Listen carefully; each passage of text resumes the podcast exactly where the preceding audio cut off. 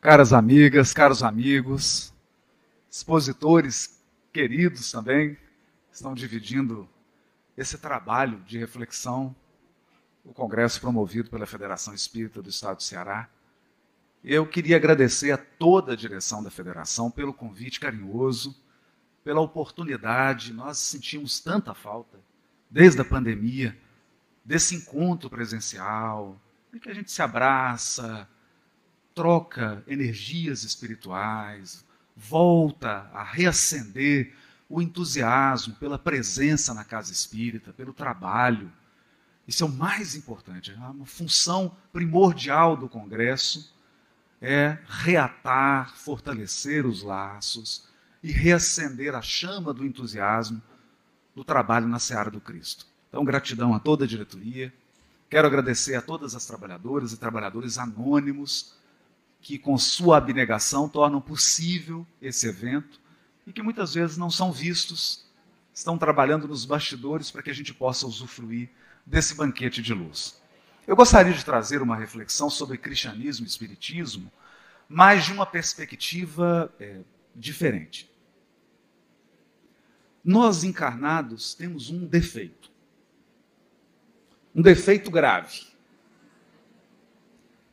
Tem mais de um, mas destacando esse.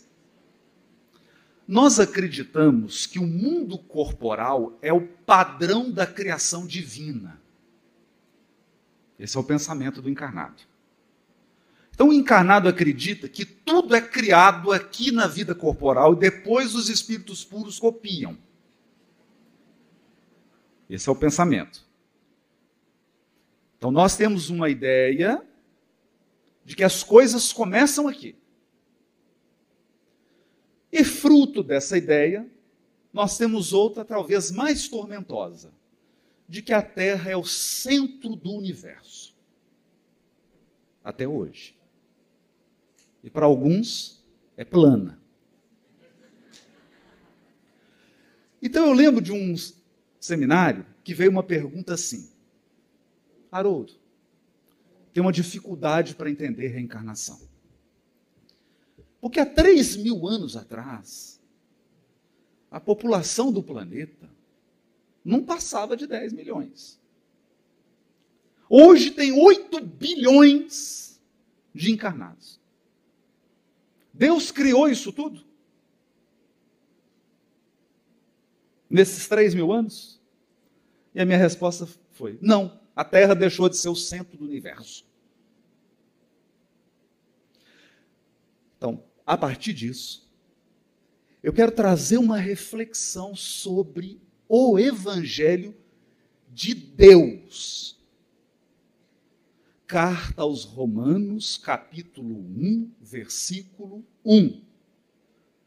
Paulo, apóstolo do Cristo Jesus, Sim. É o que está no manuscrito. Ele não falou apóstolo de Jesus Cristo. Não. Apóstolo do Cristo Jesus. Servo do Evangelho de Deus.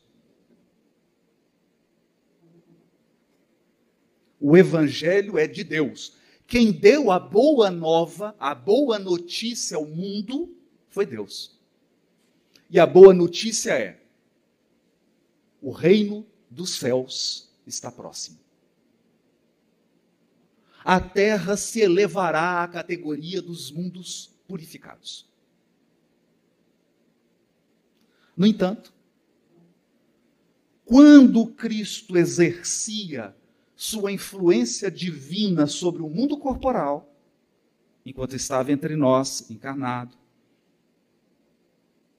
enquanto ele exercia essa influência, nós criamos uma ideia de que o reino de Deus se instauraria em questão de horas ou dias. De que o mundo vindouro, o Olam Rabá, o mundo futuro, a terra regenerada, seria obra de três anos. No entanto, Para responder a essa objeção, Jesus contou a parábola do grão de mostarda, para nos dizer que toda obra grandiosa, no caso a mostarda, que não tem nada a ver com a folha, a couve, não tem nada a ver com isso.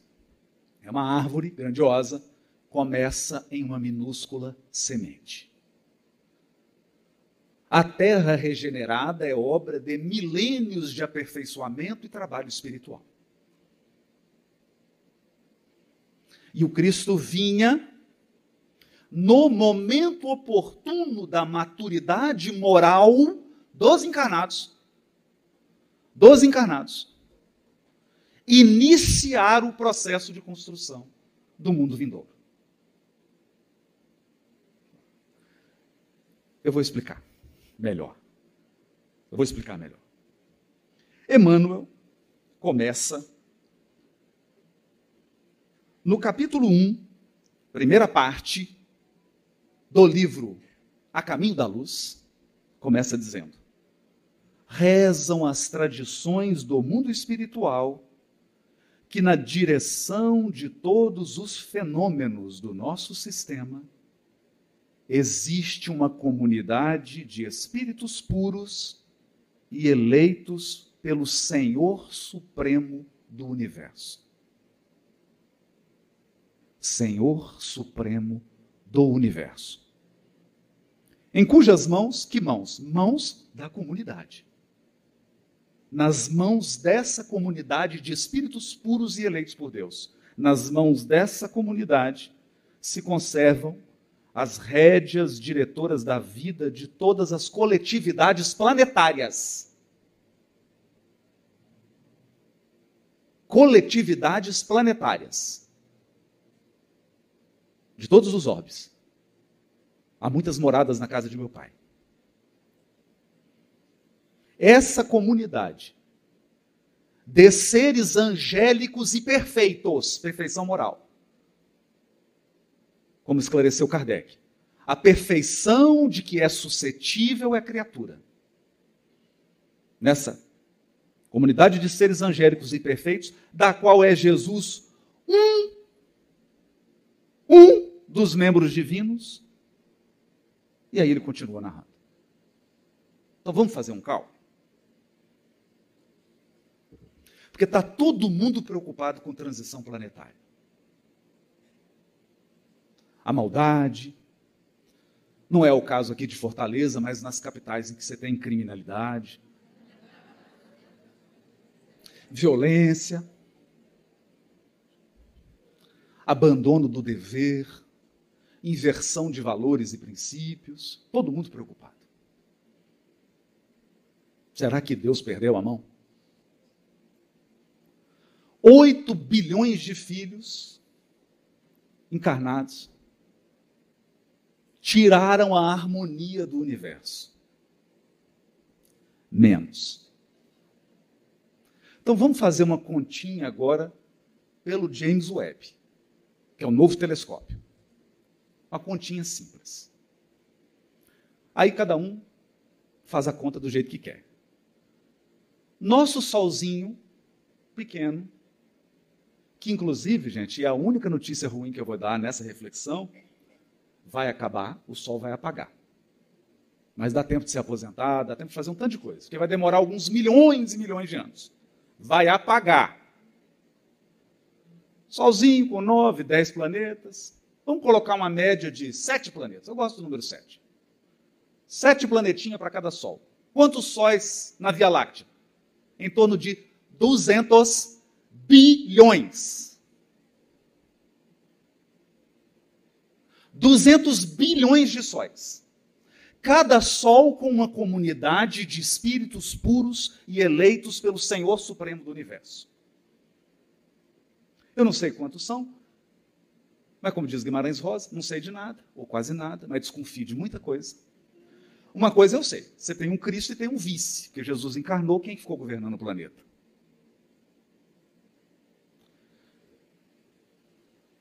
Média de sete planetinhas, vamos colocar 14 Cristos por sistema? Eu prefiro colocar 72, mas é um número que eu gosto.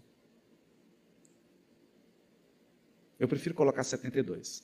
Nosso lar, seis ministérios, 12 ministros para cada ministério, seis vezes 12, vocês já entenderam. Mais um Cristo do sistema. Não é do planeta. Mas tudo bem, você escolhe. 14 vezes 200 bilhões.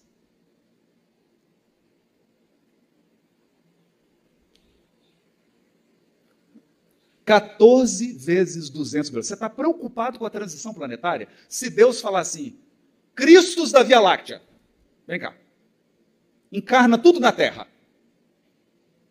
Só aqui em Fortaleza vai ter mil. É bom, né? Mil Cristos encarnados só em Fortaleza. Tá bom? E como é que eu vou fazer palestra?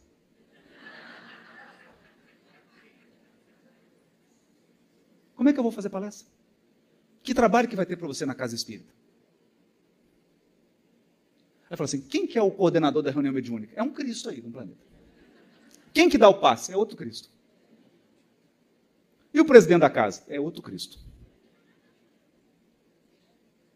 Então você acha que o problema de Deus é problema de efetivo?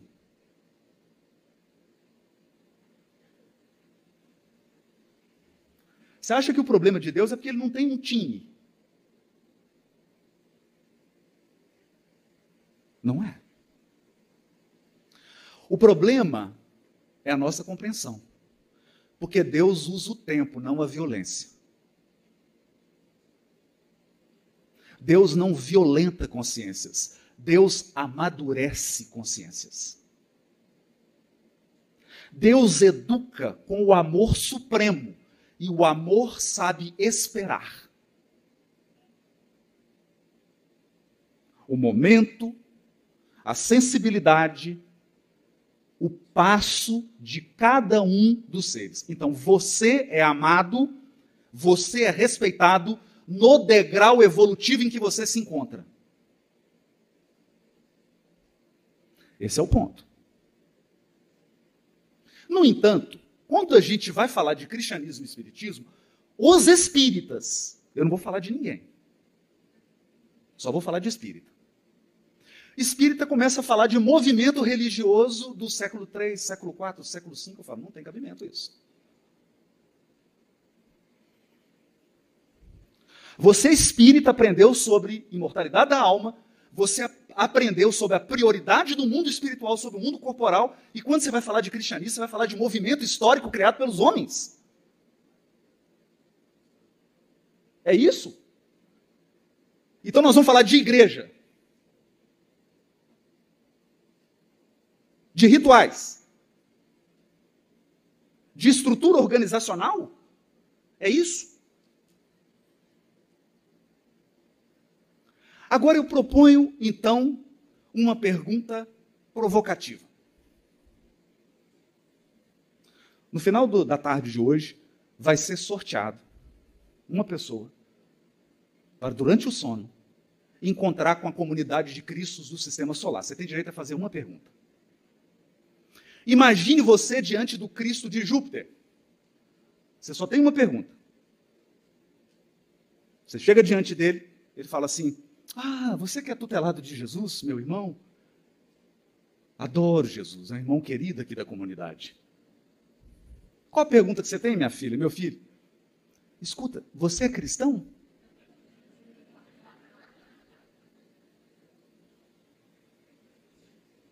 Você é cristão? Ele fala: Não, meu filho, eu sou um Cristo.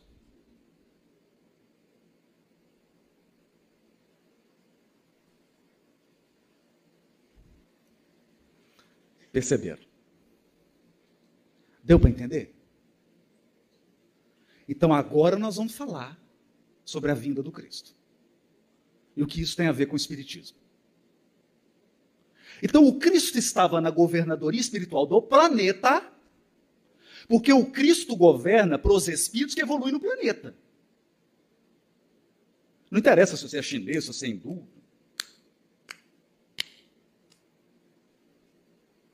Porque é o seguinte: o povo, como diz Elahá, o povo que você critica é onde você vai nascer na próxima.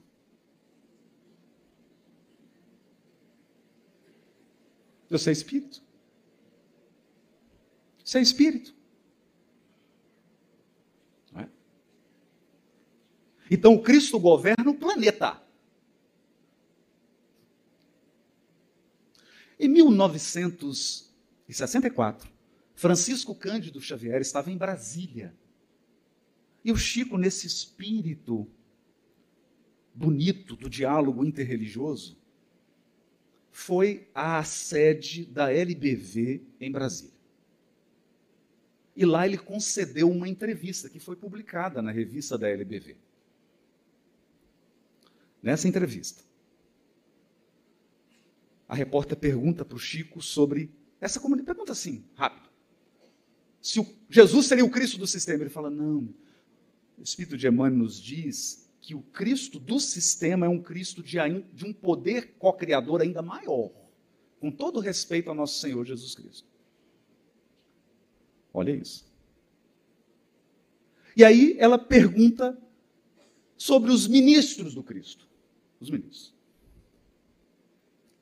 E o Chico diz assim: que o Cristo conta com diversos ministros, espíritos da mais alta envergadura. E ele dá três exemplos: Buda, Sócrates e um que a gente não conhece. Ele veio, já se apagou, Zoroastro. Eu tenho uma mágoa dessa repórter até hoje, eu preciso perdoar. Eu estou fazendo um tratamento para isso. Qual que é a minha mágoa? Ela não perguntou quantos ministros Jesus tem e quantos ministérios. Você perguntou, Chico, quantos ministérios tem a governadoria? Não perguntou. Você poderia dizer mais alguns? Isso ficou. Aí ela mudou de assunto, perguntou outra coisa. Mas o que eu quero trazer com essa entrevista? O Cristo tem uma pleiade de espíritos puros, angélicos na sua equipe, na governadoria espiritual do planeta. E você está achando que o trabalho do Cristo começou quando ele encarnou aqui? Quando ele nasceu lá em Belém? Jura? Depois de ler o livro dos Espíritos, você continua pensando isso? que o trabalho do Cristo começou quando ele nasceu em Belém.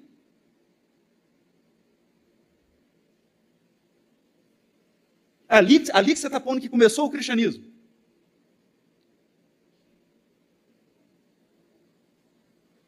Vocês lembram que eu falei do defeito do encarnado? A Terra é o centro do universo, a Terra é plana e tudo começa aqui. Então ele deixou centenas de milhares de espíritos puros e encarnou. E agora ele vai escolher doze para começar um trabalho. Doze. Pessoas altamente preparadas. Tudo espírito puro. Por exemplo, Simão Pedro, que é uma serenidade. Jesus foi preso, ele só tirou a espada e cortou a orelha do soldado. Você vê que é gente evangelizada, preparada. Bartolomeu, e tinha problema com esperança e entusiasmo. Levi, que era muito inteligente, tinha uma situação financeira muito boa e tinha preconceito achava que no trabalho do evangelho tinha que chamar só gente inteligente e forte. Essa é a turma que Jesus escolheu. Por quê? Por que, que, você, por que, que ele não trouxe a equipe dele? Imagine o seguinte: você dirige uma empresa, tem aqui uma equipe maravilhosa. Você fala, agora eu preciso ampliar, vou lá para Minas Gerais. Vou escolher uma equipe agora, vou recrutar. Você fala, qual que vai ser o critério? Os piores. Estou com uma equipe de espírito puro, agora eu quero gente briguenta. Jesus dava uma saidinha, na hora que ele voltava, os apóstolos estavam disputando qual era o melhor. Isso não acontece mais. Principalmente no movimento espírita. Não acontece mais. Perceberam? Por quê? Porque o trabalho do Cristo encarnado é evangelizar encarnados.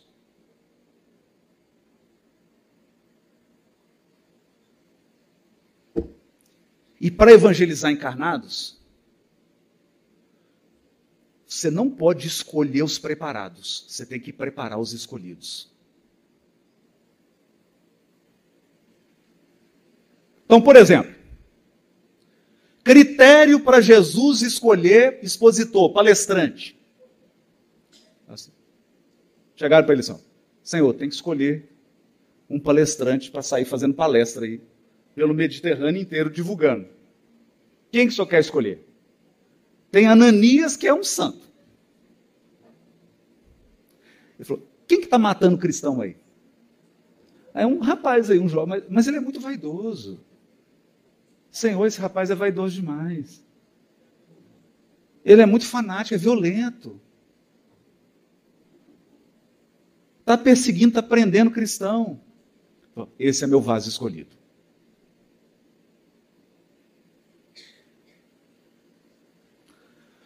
Aí Simão Pedro fala assim: Senhor, você não vai. Porque Jesus avisou três vezes que ia ser crucificado. Três. Depois você conta no Evangelho.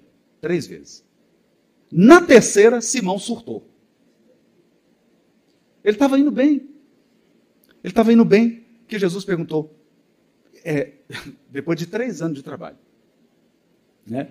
É igual agora nós vamos fazer o trabalho com os jovens, né? Aí eu perguntei assim: o que é o consolador prometido? Aí uns que estavam na frente falaram assim: não sei. Aí a evangelizadora falou: Meu Deus céu, não fala isso. Né? Então Jesus foi perguntar assim: é, quem que é o Cristo? Isso entre os apóstolos. Ninguém sabia responder. Só um respondeu: Quem que ele era? Tu és o Cristo, filho do Deus vivo. Bendito és tu, Simão. Não foi a carne nem o sangue. Foi. Foi foi inspiração, foi a mediunidade, foi o contato com o mundo superior. Agora você entrou em contato com a minha equipe, o meu time. Agora você entrou em contato com a equipe, era o primeiro contato da equipe espiritual de Jesus com a equipe dos encarnados. Aí ele falou assim: então agora, pela terceira, terceira vez, eu preciso ir, vou ser crucificado. De jeito nenhum, Senhor, não vai. Aí ele puxou a orelha de Simão. E dali, Simão desespera. Fala. Mas ele desespera de um jeito diferente. Né? Como que é a pessoa desesperada? Ela põe o defeito dela no outro. Claro, se a culpa é sua, você põe quem você quiser, não é? Então o que, que o Simão Pedro fez? O que, que ele fez? Porque Jesus fala assim: e o filho do homem será abandonado, ficará sozinho. Falou assim: Eu não, Senhor. É esses meus companheiros de casa espírita aí, ó. Essa turma aí, ó. É João, Tiago. Eu não. Isso é essa diretoria aí.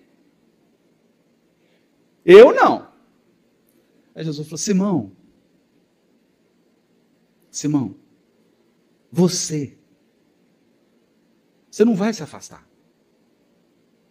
Porque você é o que eu escolhi para ser líder. Você tem que errar mais do que os outros, porque você é o líder. Você vai negar três vezes.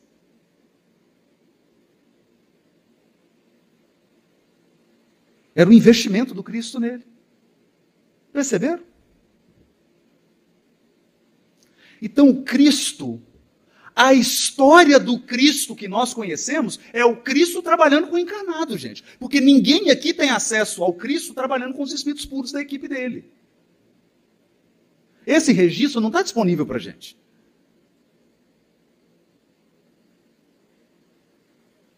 Esse trabalho do Cristo, da formação do planeta até o dia que ele encarna em Belém, 4,5 bilhões de anos, não está em nenhum livro de nenhum encarnado. Essa história não foi contada para encarnados. Então, cuidado para você não confundir Jesus com o movimento humano pós-Jesus. Cuidado. Da mesma maneira que a doutrina espírita é o ensino dos espíritos. Que espíritos? A pleiade de espíritos formadas ao longo, formada ao longo de séculos com a supervisão dele mesmo. É uma equipe. É por isso que você vê na pleiade do Espírito Verdade João Evangelista, o próprio Paulo de Tarso, que deu uma mensagem na questão 1009. Platão, Sócrates. Essa é a Pleiade. Que foi formada a partir daqueles doze. A partir daqueles doze.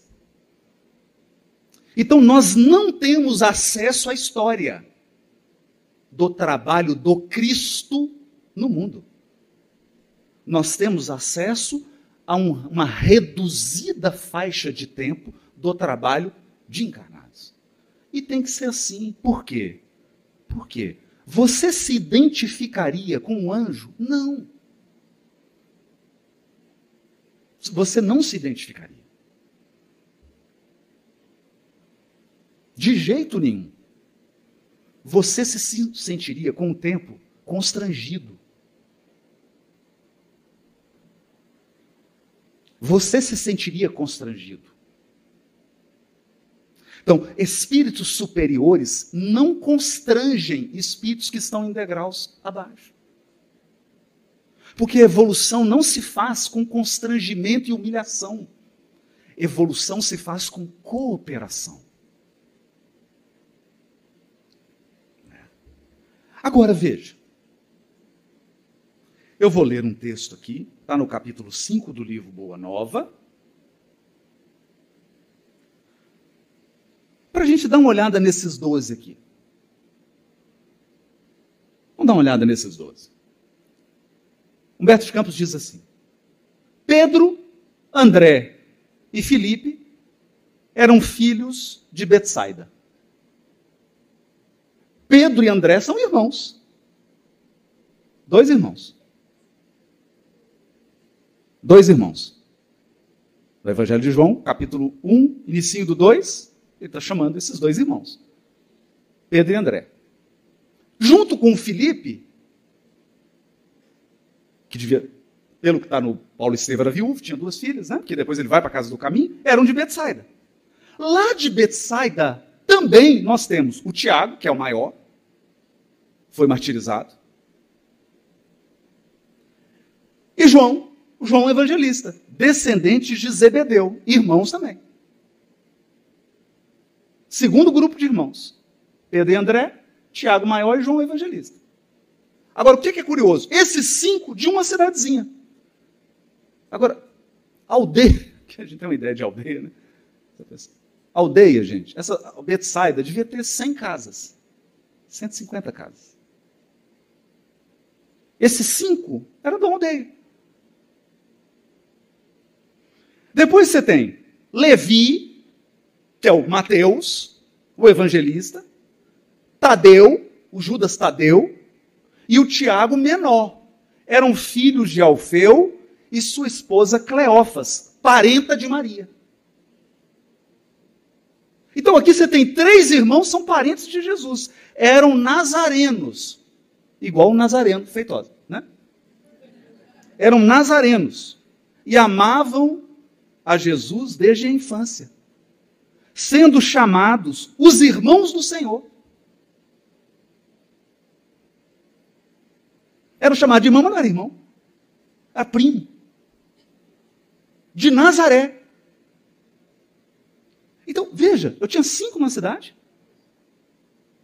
Agora eu tenho três irmãos, parentes de Jesus. Então, o mundo é pequeno? Não, é mal distribuído. Que as pessoas estão tudo juntas. Quem você tem que encontrar está pertinho de você. É por isso que você se encontra com seus adversários de vida passada. Porque está perto de você.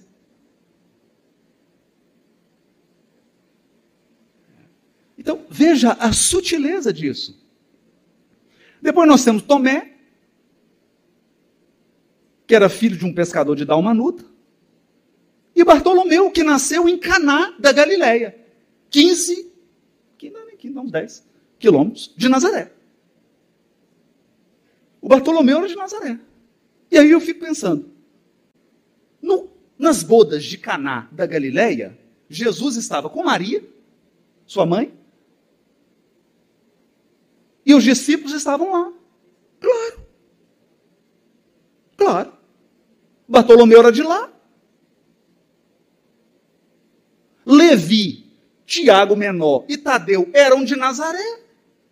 Eram parentes de Jesus. Será que quem estava casando era o Bartolomeu, ou alguém conhecido dele? Perceberam? A proximidade. Simão que era um zelota, e zelota aqui tem a ver com opção política, né? Não é o Simão Pedro, é outro Simão zelota, que deixou sua terra em Canaã para dedicar-se à pescaria.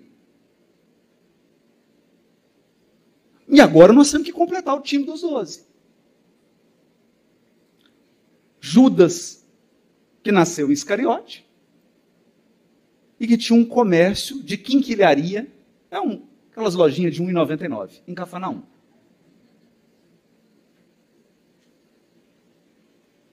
Dos doze, um trai. Então, perfeição do trabalho espiritual é falhar em 10%. Perceberam? Esse é o trabalho. Então, quando nós pegamos o Evangelho, nós temos uma noção de discípulos distantes, apóstolos que não se conhecem, pessoas que foram escolhidas assim, sorteio, né? Agora, Simão Pedro, Tiago menor. Não, não foi assim. Essas pessoas encarnaram tudo pertinho. Muitos aqui na mesma família, vocês viram? Três grupos de irmãos: Simão, Pedro e André, Tiago maior e João evangelista, e o trio de irmãos. Que é o Levi, Tiago menor, Judas Tadeu. Irmãos, num grupo familiar. E aqui começa o quê? Uma jornada de evangelização de espíritos imortais. E aqui entra a contribuição da doutrina espírita para todas as escolas cristãs do planeta Terra.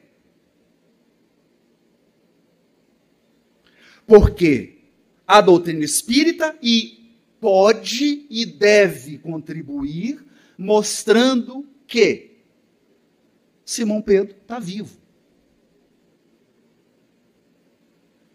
Levi está vivo. Judas já voltou, já resgatou, e nós estamos lá jogando pedra e queimando ele. Aliás, num exercício de caridade cristã, né? Perceberam?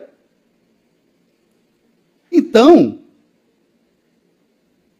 esse trabalho, esse trabalho de evangelização das almas, prossegue há dois mil anos. Abre aspas, Emmanuel. De palmo a palmo, palmo a palmo. Um coração por vez. Um coração por vez. O de Simão Pedro já foi evangelizado, e o seu?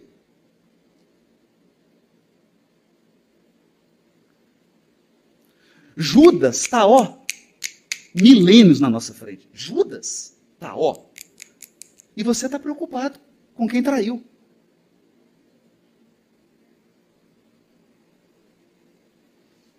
Simão Pedro revelou que Jesus é o Cristo, filho do Deus vivo, E nós estamos cultuando um Cristo na cruz. O Cristo está vivo, está circulando. Está circulando. Eu vou repetir a história que contei lá para os jovens. Madre Teresa de Calcutá foi receber a visita de João Paulo II. Fui lá para visitá-la. E ela se atrasou meia hora, o Papa esperando. O bispo estava quase surtando. Aí ela chega, o bispo fala, Madre do céu, tem meia hora nós estamos esperando o Papa, só deixou o Papa esperando. O que, que aconteceu, Madre? A senhora perdeu a hora? Ela falou, não, bispo, eu vinha pelo caminho, tinha um leproso na estrada. Aí eu tive que parar para dar comida para ele, limpar, ajudar. Ela falou assim: Madre do céu. Mas o Papa estava te esperando. Ela falou: Bispo, mas eu encontrei Jesus no caminho, né?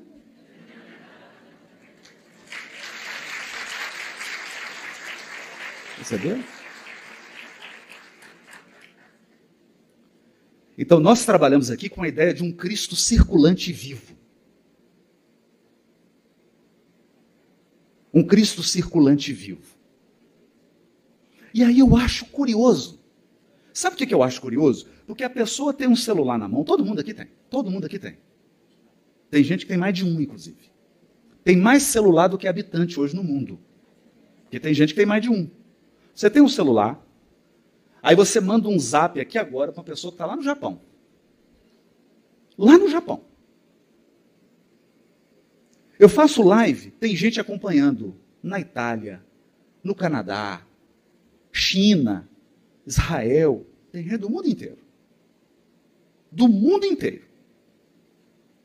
E aí, quando a gente fala do Cristo observando nossos pensamentos e sentimentos, a pessoa fala assim: ah, mas aí não.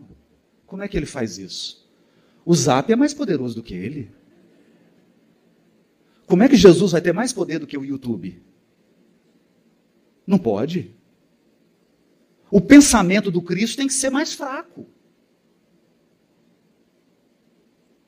Ele não consegue entrar dentro de você.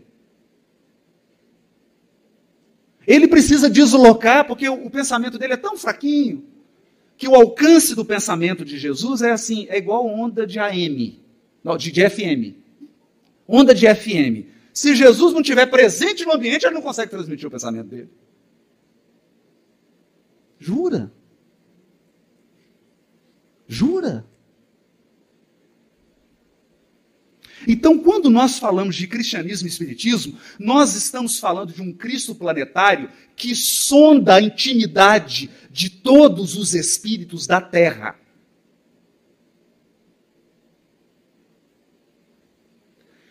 Ele te conhece mais que você. Mais do que você porque te acompanha há bilhões de anos. Há bilhões de anos. Só a Terra tem 4,5 aproximadamente. 4,5. Está te sondando. Sondando a sua intimidade. O que o Espírito Verdade diz no capítulo Cristo Consolador? Eu, jardineiro das almas, sondo os vossos corações no silêncio dos vossos pensamentos. Esse é o Cristo que nós aprendemos na doutrina espírita. Esse é o modelo e guia. O Cristo vivo que está sondando almas, como um jardineiro acompanha uma videira. Esperando o momento certo de colher os cachos de uva. É esse Cristo vivo. Vivo. Que está nos inspecionando nos dirigindo. Ele é modelo. Modelo de filiação. Jesus é modelo de filiação divina. Porque ele é a expressão plena da divindade que habita em cada um de nós. E o Cristo é guia. Porque além de ser o exemplo e o molde, ele conduz a cada um de nós, segundo as necessidades peculiares de cada um de nós. Então, se nós queremos dar uma contribuição para as escolas cristãs do mundo, que a gente comece a resgatar esses conhecimentos que só estão no Consolador Prometido. E que a gente comece a apresentar o Cristo Espírito. E a sua comunidade de espíritos puros e eleitos pelo Senhor da vida. Para terminar, o que nos resta? Temos um modelo, temos um guia, a caminho da luz. Hashtag te vejo no mundo celeste.